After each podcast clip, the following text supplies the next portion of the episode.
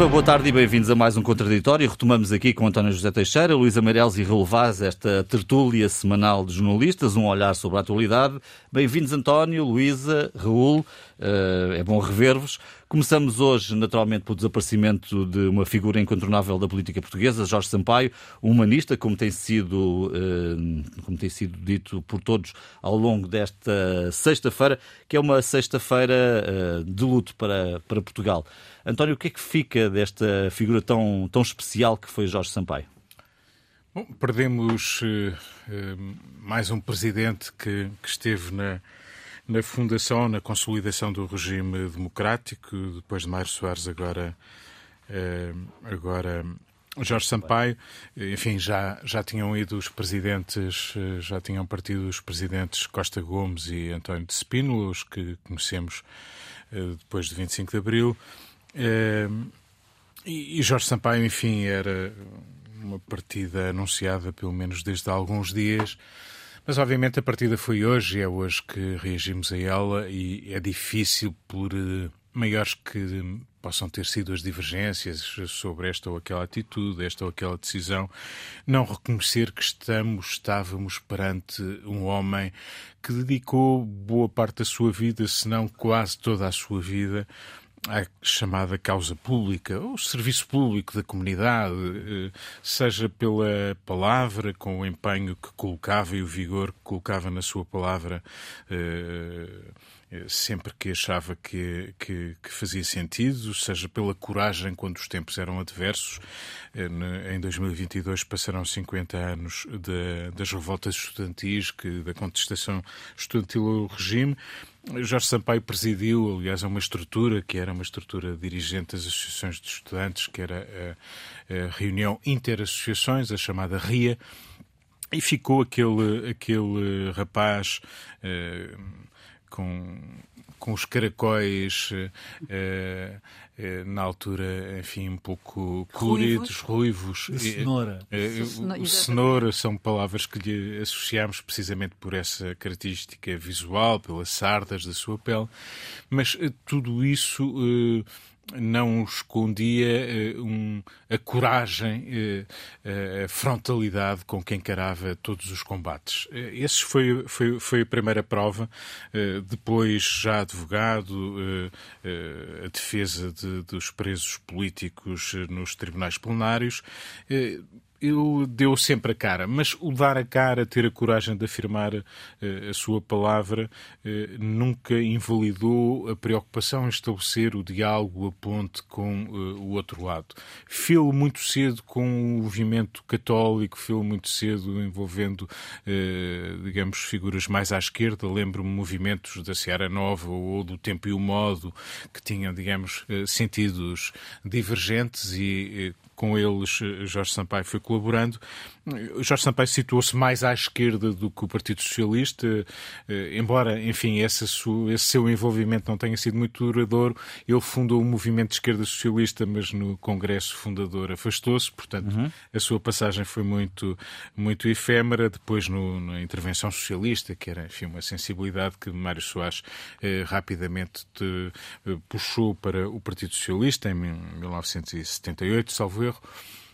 E, portanto, Jorge Sampaio, a partir daí, foi um dirigente empenhado do partido, deputado, eh, líder parlamentar, enfim, conhecemos todos o seu trajeto e, e, e o pioneirismo eh, em algumas soluções políticas, como a da Câmara de Lisboa, eh, que na altura, enfim, era circunscrita apenas esse, ao município da capital, não teve continuidade e parecia impossível depois no todo nacional, mas foi, curiosamente, já havia António Costa ainda bastante novo, discípulo, eh, frequentador do escritório de, de, Jorge Sampaio enquanto advogado, mas também ele já participou nessas negociações, eh, também ele foi diretor de campanhas eleitorais de Jorge Sampaio, António Costa, e, e portanto estamos a falar de um homem que marcou a vida pública durante muitos anos. E quando Inclusive parecia... nos últimos anos continuou com este... É, e quando parecia reformado, que remetido à sua condição de Conselheiro de Estado, acabou por assumir outras causas, seja porque a sua boa relação com Kofi Annan o trouxe para o combate à tuberculose ou para a Aliança de Civilizações, e portanto com isso também foi percorrendo, percorrendo o mundo, seja por a iniciativa que teve, hoje parece vulgar, enfim, quem não quer auxiliar aqueles que estão a ser vítimas da guerra, mas na altura foi o primeiro a pensar que era preciso dar a mão aos estudantes sírios que podiam ser o futuro de uma Síria diferente do que aquela marcada pela guerra. Hoje esses homens eh, e mulheres já estão na vida ativa, já têm uhum. profissões, negócios, etc. São algo consolidado. Mesmo nos seus últimos dias de vida, pensou que esse programa se podia estender às jovens afegãs eh, que continuassem a estudar quando eh, já se percebia que estavam ameaçadas pelos ventos eh, eh, de, de regressão que se vivem no Afeganistão.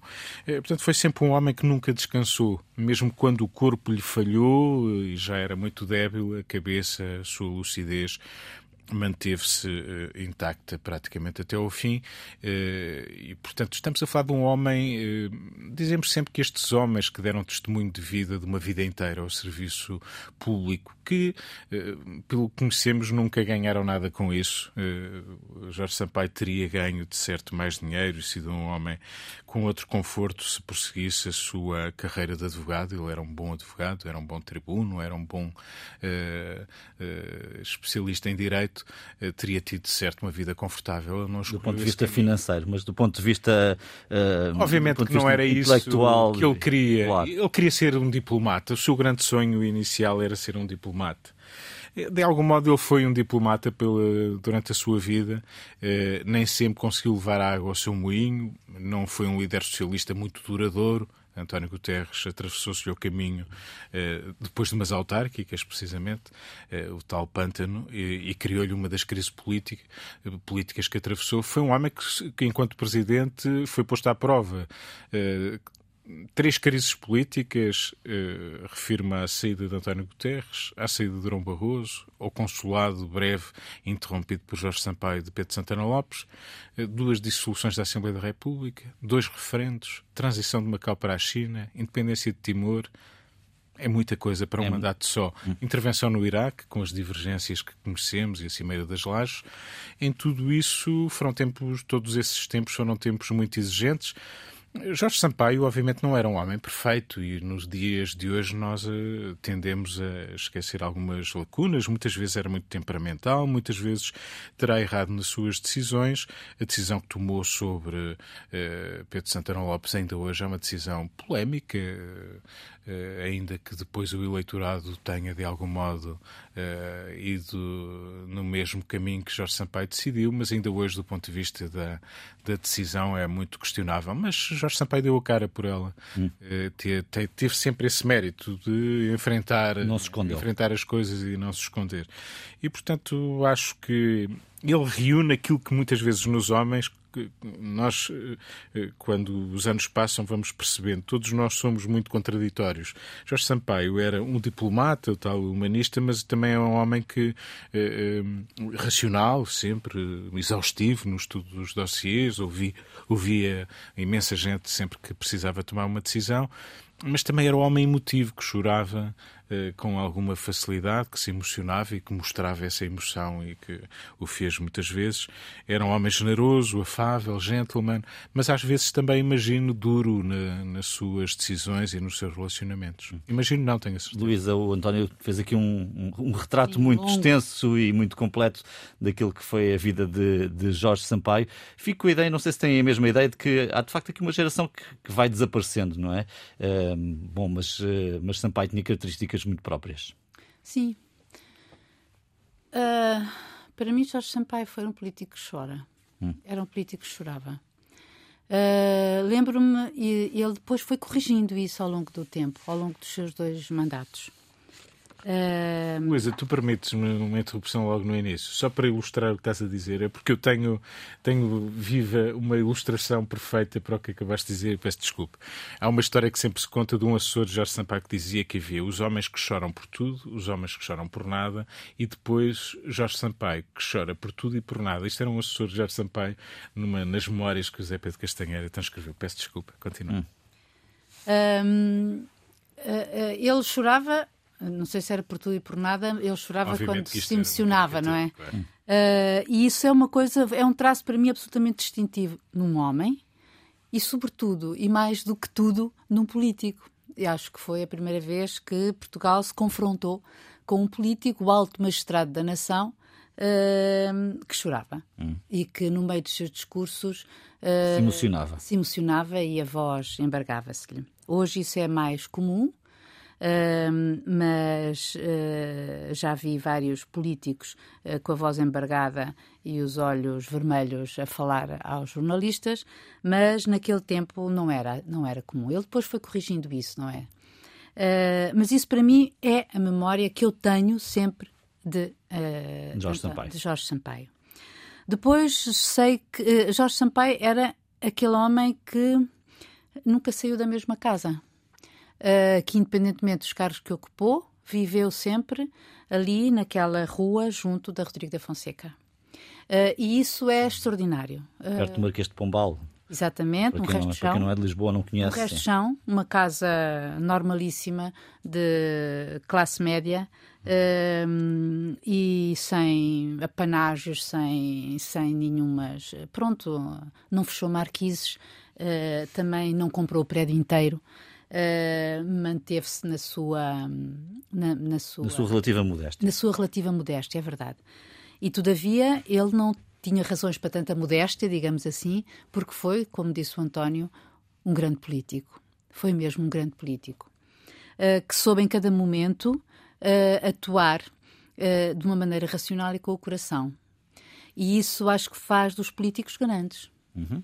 Um, ele efetivamente foi o homem que, uh, pela primeira vez em Portugal, dissolve o homem, presidente, claro, entenda-se, presidente da República, dissolve a Assembleia da, da, da República, tal como disse o António, em relação ao Santana Lopes, numa circunstâncias polémicas, mas onde ele pôs o pescoço uh, na guilhotina, porque ele próprio diz que se não tivesse, se a seguir nas eleições seguintes, como sabem, foi ganha com a maioria absoluta de, de Sócrates, Uh, ele teria uh, ter se admitido, não é? Portanto, nós percebemos que ser político não é assim tão, tão simples e como um, como ele próprio confessa, como foi duro, confessa no livro do Zé Pedro Castanheira, Uh, que, que, foi, foi, foi muito duro todo aquele, todo, todo aquele momento. Aliás, todo aquele consulado como, uh, do, do, de Santana Lopes, uh, desde o momento em que Durão Barroso lhe comunicou que, que iria para a Comissão Europeia como presidente.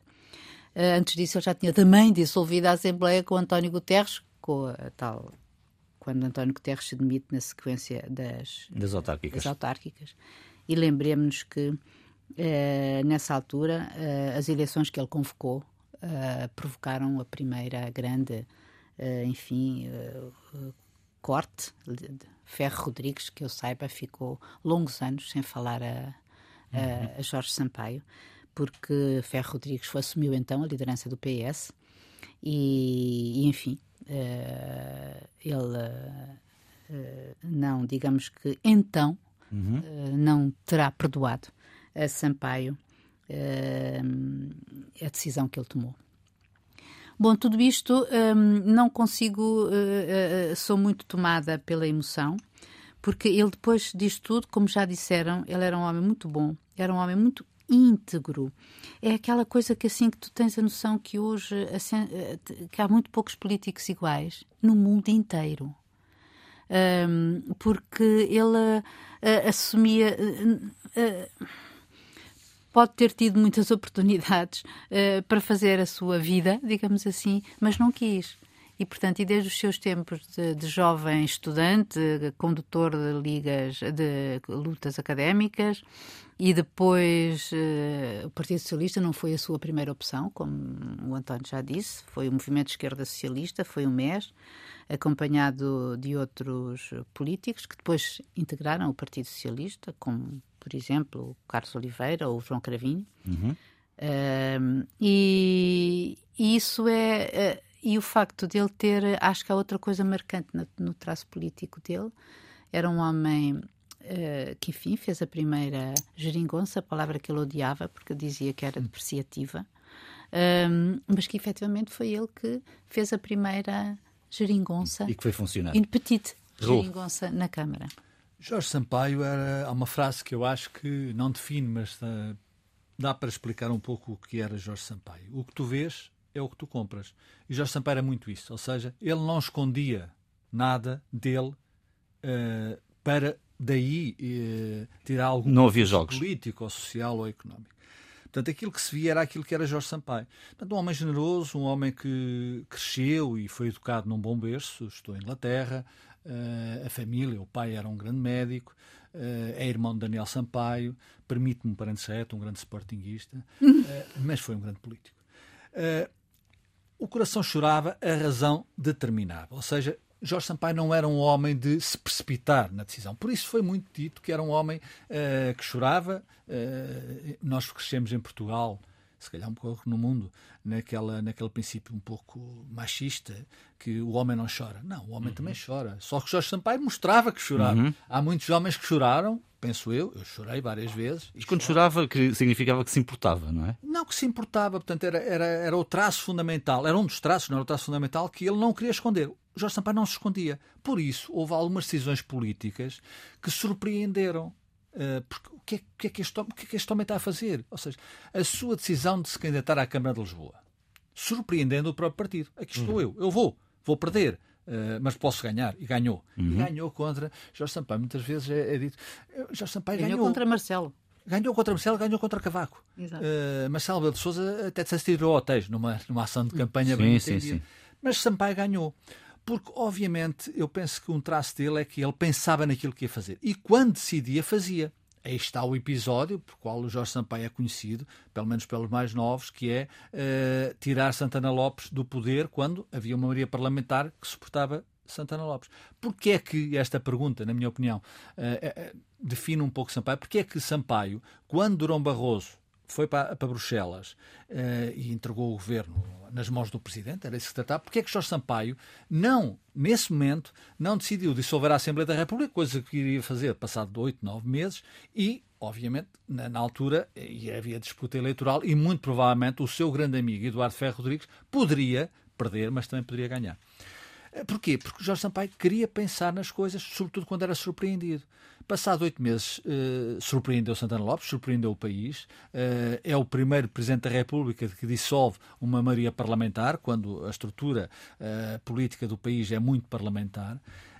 isso aconteceu também quando, por exemplo, foi surpreendido por Dom Barroso nessa altura com a Cimeira das Lajes e a, a possível entrada de Portugal na guerra do Iraque. Jorge Sampaio teve razão. Por acaso teve razão alguns anos depois. Amanhã é 11 de setembro. Uhum. Tem a ver com o Iraque, uh, tem a ver com o Afeganistão mais recentemente. 20 anos. 20 anos. Uh, Jorge Sampaio disse, aceitou a decisão. Durão Barroso era primeiro-ministro. Lembram-se do friso, uh, que foi ao, a, às lajes, uh, Aznar, Tony Blair, Jorge Bush, filho, e José Manuel Durão Barroso.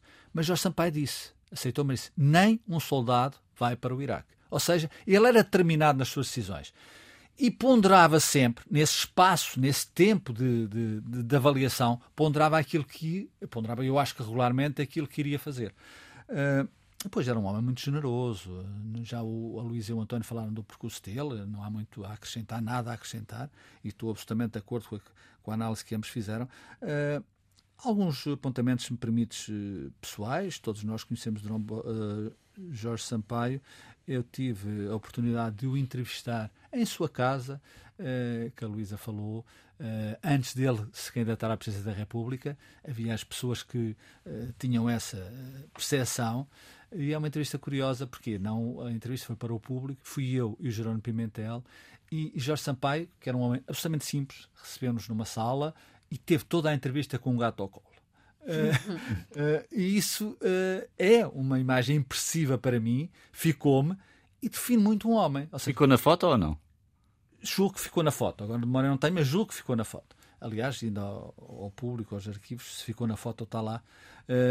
e isso impressionou-me no bom sentido. Ou seja, ele não escondia. Ele não escondia aquilo que, que naturalmente podia fazer e era legítimo fazer em, determinados momentos, e expressava isso junto às pessoas com quem estava. Havia alguma, havia conhecimento entre Jorge Sampaio, eu e Jerónimo Pimentel, mas não havia uma intimidade. Qual, qual, é o político que recebe dois jornalistas para uma entrevista, num momento político importante para ele próprio, e está a entrevista com um atocolo? Uhum. Uh, e isso é muito engraçado. Eu fiz uma viagem com ele, que a Luísa também fez, Exatamente. à Ucrânia. Chernobyl. Chernobyl uh, e, e, há um momento uh, delicioso. Estávamos numa praça, que eu não me lembro o nome, uh, estávamos no, estávamos no pós-perestroika, ou na perestroika ainda, e Jorge Sampaio quis ensaiar um passe de Mário Soares.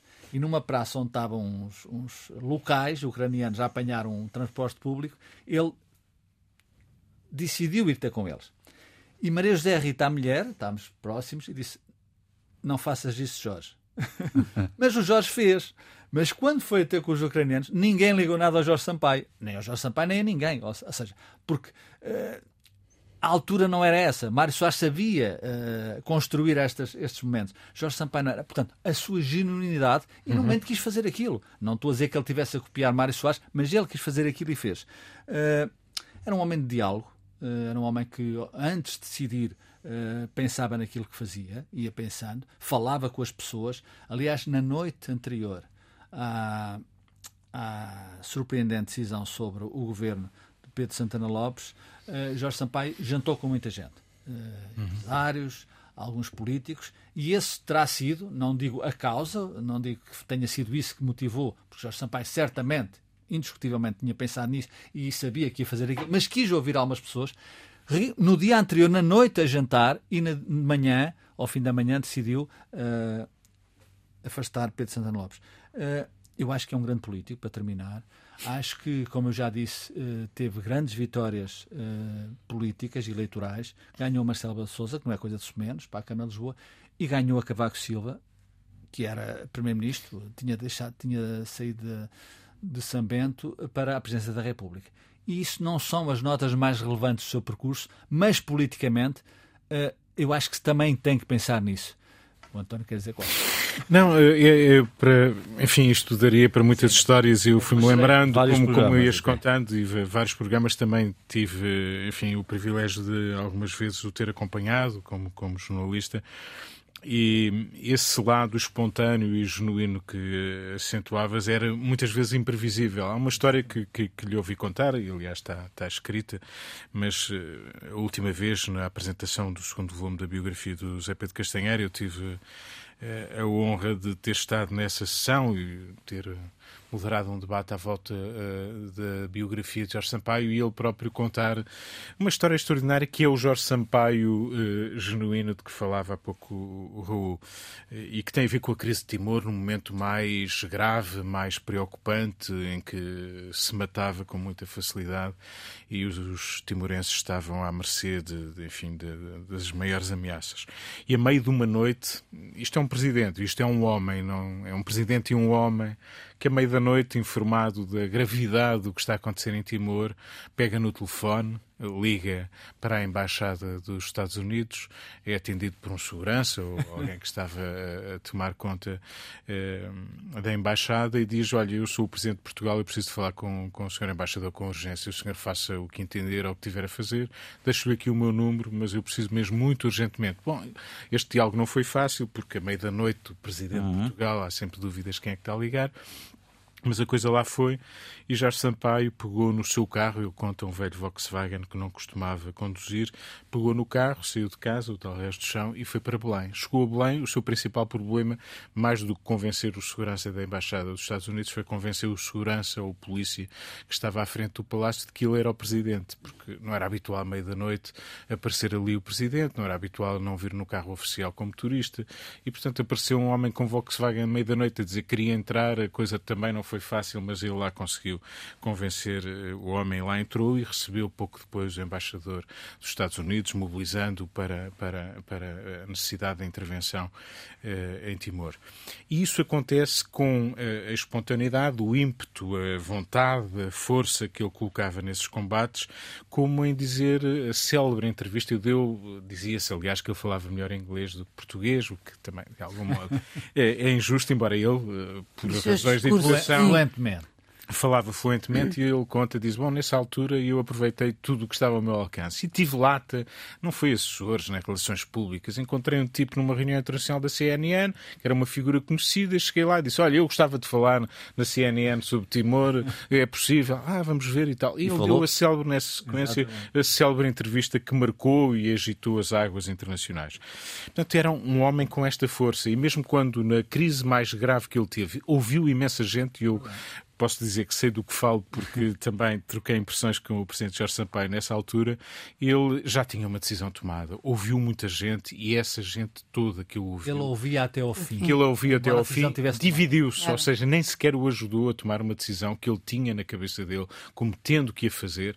Na, na biografia do Zé Pedro Castanheira, ele tem uma expressão a certa altura muito coloquial que ele usava depois, ele era muito coloquial. Estou farto de. Não, ele chegou a dizer, António, estava farto. Estou farto é a expressão. E isso, e isso só muito rapidamente, e isso não, não os dividiu, claro que os dividiu a decisão, mas foram-se posteriormente aproximando. É verdade. Uh, e isso, obviamente, que Pedro Sandra Lopes também contribuiu para isso, mas uh, Jorge Sampaio não, não, não guardava nenhuma pedra no sapato. Isso é uma grande qualidade humana, na minha opinião. Uh, repara só, ele, aliás, houve pessoas que aprenderam com ele. quem aprendeu alguma coisa com ele, embora seja um político diferente, foi o António Costa uh, que esteve no seu escritório. Uhum. Uh, eu lembro que um dia havia um congresso do Partido Socialista no, no Pavilhão dos Esportes e eu telefonei ao saudoso António Manuel uh, para ver se ele me arranjava uns minutos com o Sampaio com o Jorge Sampaio, e ele disse: não pode ser, porque está a agenda, aquelas coisas, mas vens falar com o futuro líder do Partido Socialista. Quem era? António Costa. Então, deixa-me só dizer uma coisa em relação a António Costa: é que foi precisamente essa pequena brigada de jovens quando ele quis Sampaio fazer a primeira aliança com a, a esquerda, com os comunistas para a Câmara de Lisboa, uh, o seu pequeno Estado-Maior de jovens que fazia a ligação e que fazia uh, as negociações era António Costa, Jorge Cordeiro e Francisco Lopes. Ou seja, também aprendeu a gerir. Ou seja, não foi espontânea. Não, não. Uh, bom, grande parte do nosso programa foi hoje tomada pela, pela, pela alusão à morte de Jorge Sampaio, portanto teremos esta semana pouco tempo para as autárquicas, para a semana uh, poderemos mais extensamente olhar para estas eleições e para a outra a seguir também. Mas, António, para já, o que é que é mais relevante notar nesta, nesta discussão que já se faz? De resto, tens moderado vários debates na RTP3. Sim, vão haver as autárquicas, estão em marcha, são, como costumamos dizer, 308 eleições. Eh, cada conselho é um caso, mas obviamente que há eh, leituras nacionais e, e, e para, para determinadas forças políticas, falo sobretudo do PSD e do PCP, estas eleições têm eh, uma leitura nacional muito forte.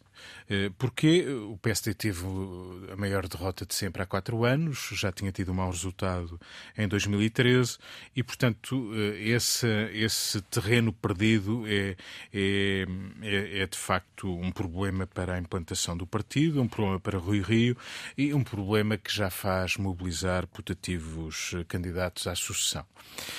Claro que as questões de sucessão se colocam de diversa maneira. O PS também teve um congresso em que foi esse digamos, eh, o cenário que pairou sobre o Congresso. O Congresso era mais ou menos vazio, servia de rampa de lançamento para as autárquicas, eh, mas eh, à falta, digamos, de assunto maior, discute-se em 2023, no pressuposto que António Costa chega enquanto Primeiro-Ministro e líder do partido até lá, se depois de 2023 o partido conta ou não com António Costa depois, e isso mobilizou também nomes e, na tribuna, fora da tribuna, em silêncio ou, ou, de viva voz. Eh, no PSD a situação é mais grave no imediato, no sentido em que se o PSD não reconquistar terreno eh, que se veja, digamos uhum. assim, obviamente que tem um problema já em janeiro, Congresso Ordinário em janeiro, e tudo indica que as mobilizações de, de, de Paulo Rangel, Jorge Moreira da Silva, mesmo até de figuras mais antigas que não vão querer disputar eleições, sejam Francisco Pinto Balsemão ou Luís Filipe Menezes, que apresentaram memórias, tudo isso tem sido pretexto para um agitar de águas que, obviamente, vai vai ser ou está a ser um problema para o PST. O PST joga aqui, obviamente, eh, eh, o seu futuro nesta, nestas eleições, ou o futuro desta liderança eh, em primeira linha. O PCP também. o PCP também, não propriamente porque eh, a liderança de Jerónimo de Sousa esteja em causa, mas porque perdidas 10 câmaras há 4 anos, 9 para o Partido Socialista, se este movimento continuar, não for estancado ou recuperadas algumas câmaras, Almada, por exemplo, manter Setúbal, manter Évora, eh, se não for, não houver aqui algum movimento, digamos, de recuperação, a posição do partido eh, relativamente ao entendimento que tem tido, mesmo que muito limitado, em termos orçamentais com o Partido Partido Socialista uh, conhece aqui grandes dificuldades. Eu, do resto, o PS joga uh, uma resistência, digamos, obviamente será difícil manter o mesmo score, tem 158 câmaras, são muitas câmaras, uh, 10308 são, obviamente...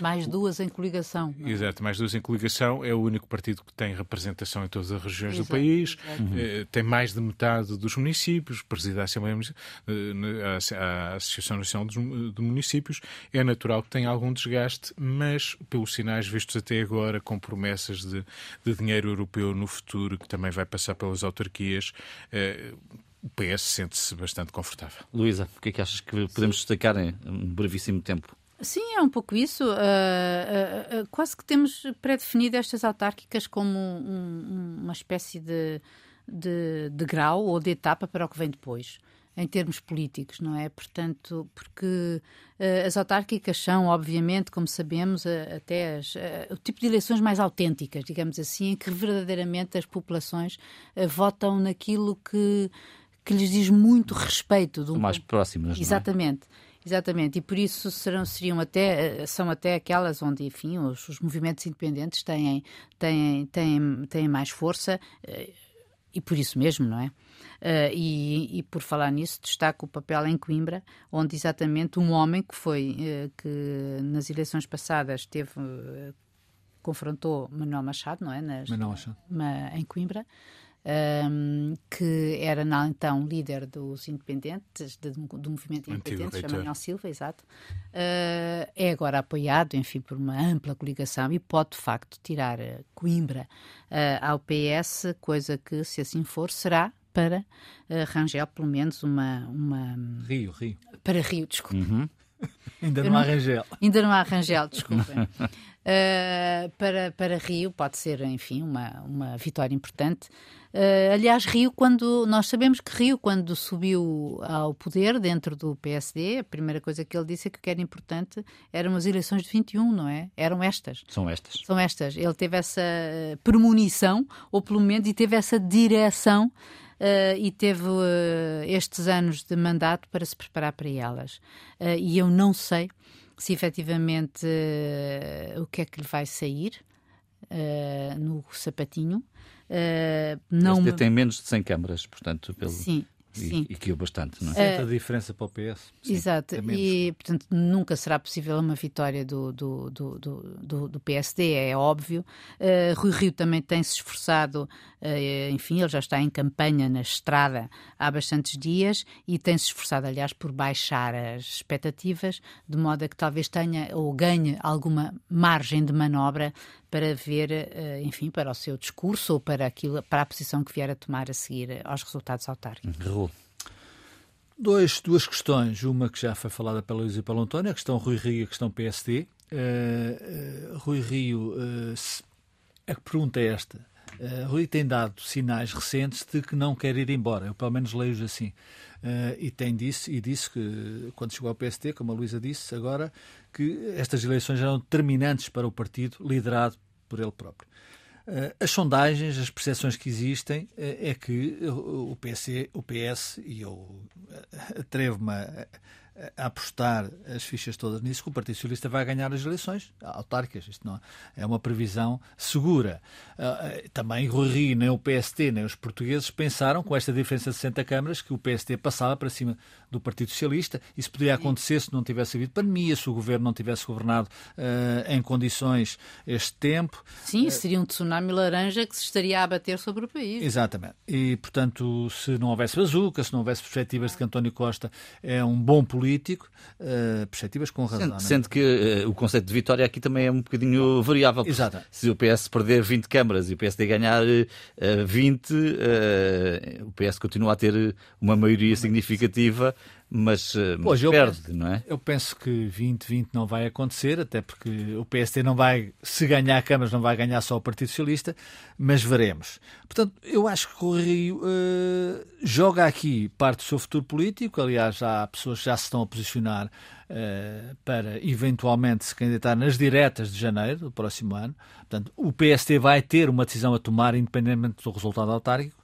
Uh, para o país. O, próprio Presidente da República tem dado regularmente uh, sinais, indicações, umas mais precisas que outras, que a oposição não está bem entregue. Portanto, há aqui um caldo político onde as autárquicas são um ponto importante de passagem e decisão que uh, vamos esperar para o dia 26 de setembro, embora eu pense que não é uma derrota de Rui Rio ou uma pequena vitória de Rui Rio que vai fazer do Rui Rio um bom líder da oposição. É a minha opinião. Há outro aspecto que é importante num, numa curta análise, que é a questão uh, da margem sul. Uh, há, aí há um jogo que outro partido que precisa das autárquicas para se reafirmar. O Partido Comunista perdeu muitas câmaras, perdeu 10 câmaras, 9 diretamente para o Partido Socialista em 2017, e há uma luta titânica em Almada, Setúbal, Barreiro, Montijo, onde António Costa está a apostar também nessa, nessa possível vitória, uh, de recuperar até Setúbal. Uh, e, portanto, o Partido Comunista joga também parte da sua qualificação e, e, e, influência até para uh, uh, negociações em, relação ao Orçamento de Estado, joga também um pouco nestas autárquicas. Uh, as sondagens indicam que João Ferreira em Lisboa poderá não ter um bom resultado. O Porto está destinado a Rui Moreira, muito provavelmente com maioria absoluta, e deixa-me dizer que eu estou convencido, uh, faltam 15 dias e tudo pode acontecer, que dificilmente, dificilmente, Fernando Medina perderá a Câmara de Lisboa para a Carlos Moedas. Resta Coimbra, a Rui Rio e algumas câmaras que naturalmente o PSD vai ganhar. E será suficiente para uh, Rio continuar ali da oposição ou não? É uma bela pergunta Veremos. e é uma questão que não podemos responder agora. Bom, naturalmente, no alinhamento do programa de hoje, até porque é o primeiro programa pós-férias, tínhamos muitos outros temas. Uh, pela morte de Jorge Sampaio, uh, uh, naturalmente, esses temas ficam para segundo plano. Mesmo assim, António José Teixeira, um tema que destaques que fica por dizer. A área da justiça, que era, aliás, um domínio caro a, a Jorge Sampaio, pelo qual se bateu, enfim, era a sua formação também, vinha daí. É, é, muito triste assistirmos ao comportamento impune eh, até agora de um juiz de, de, seu nome Fonseca e Castro eh, que se tem distinguido por insultar os seus pares, os juízes da magistratura, eh, em público perante as câmaras, quem chama de corruptos e por aí fora. Ehm, de insultar eh, os deputados, de insultar eh, o Presidente da Assembleia da República, de insultar os polícias eh, em público. Isto para um juiz é demasiado, dura demasiado tempo ele está suspenso, é certo, mas a grande perplexidade, a interrogação que me fica é como é que é possível que este senhor tenha sido juiz, o que é que se passa para, eh, de uma forma inaudita, independentemente da felicidade ou infelicidade, da inteligência ou falta dela de muitas decisões judiciais, mas como é possível um magistrado se comportar publicamente, eh, afrontando toda a gente sem qualquer respeito uh, pelo insulto e se mantenha impune uh, e corra o risco, aliás, de nem sequer uh, ser responsabilizado por aquilo que já fez. Isto é muito mau e isto é o descrédito absoluto do Estado de Direito, nem sequer falo da democracia. Luísa Meireles, o que fica por dizer? Uma frase. Uh, que foi uma frase, falou-se muito esta semana e eu não quero estar a repisar isso, aliás, porque é apenas aquilo que fico, para mim ficou por dizer e que, que é uma frase que acho muito forte. Foi uma frase de Paulo Rangel na sua entrevista um, já célebre, ao alta definição da SIC, em que ele diz Deus não se preocupa assim tanto com o que não se interessa assim tanto com o que se passa no quarto de cada um. um isto foi interpretado de várias maneiras. Um, eu não me, não me vou referir sobre, não vou estar aqui a discorrer sobre esse assunto, uh, mas uh, recordo apenas, isto toca-me pela sua condição de católico, porque a Igreja efetivamente sempre se importou com o quarto, ou o que se passava no quarto de cada um, mas é a maneira como ele, uh, Rangel, uh, interpreta isso e eu acho que é de uma grande dignidade dizê-lo. Hum. Raul, o que fica por dizer? Para dizer que, e fica para dizer, e vai ser dito, que uh, eu gosto muito de que homens que tiveram, ou tiverem e têm, tiveram e têm, uma intervenção uh, vincada na, na, vida social, na comunidade, a todos os níveis, eu julgo que é importante que esses homens, se assim o quiserem, deixem testemunhos ainda em vida. É o caso das memórias de Francisco Pinto Balsemão, são quase mil páginas, que toda a gente já sabe, os acepipes, os lados picantes que lá estão. Uh, agora, é importante ler, porque a vida de Francisco Paulo Balsemão, até política, eh, a vida política de Francisco Paulo Balsemão, de certa forma, foi diminuída, porque eh, o traço eh, que se conhecia e que se conhece é de um homem da liberdade da imprensa, que é uma arma fundamental, é uma ferramenta fundamental para que se viva em democracia, mas ele também foi um político da ala liberal, sucedeu nas circunstâncias que foi a Francisco Sacaneiro na chefia do governo. Houve muita gente, aliás, como o Balsemão diz no livro, que lhe fez a vida negra, uh, Cavaco Silva, uh, Eurico de Melo, uh, entre outros, com textos verrinosos no, no antigo tempo, mas uh, Balsemão fez, fez caro e tiveram que lhe roer os ossos quando lhe queriam só comer a carne. E há a parte, obviamente, importantíssima, na minha opinião, que é ele ser o grande editor, o grande editor português uh, do século XX. Uh, quando falo editor, de jornais, de criador de uma televisão livre como é a grande patrão um grande patrão. A, a Luísa é testemunha disso, eu não sou, mas eh, não tenho dúvidas que é um grande homem da liberdade e, portanto, eu acho que fica por dizer, não fica por dizer que é importante quem assim o quiser, é uma sugestão, ler as mil páginas das Memórias de Francisco de. Muito bem, com essa sugestão.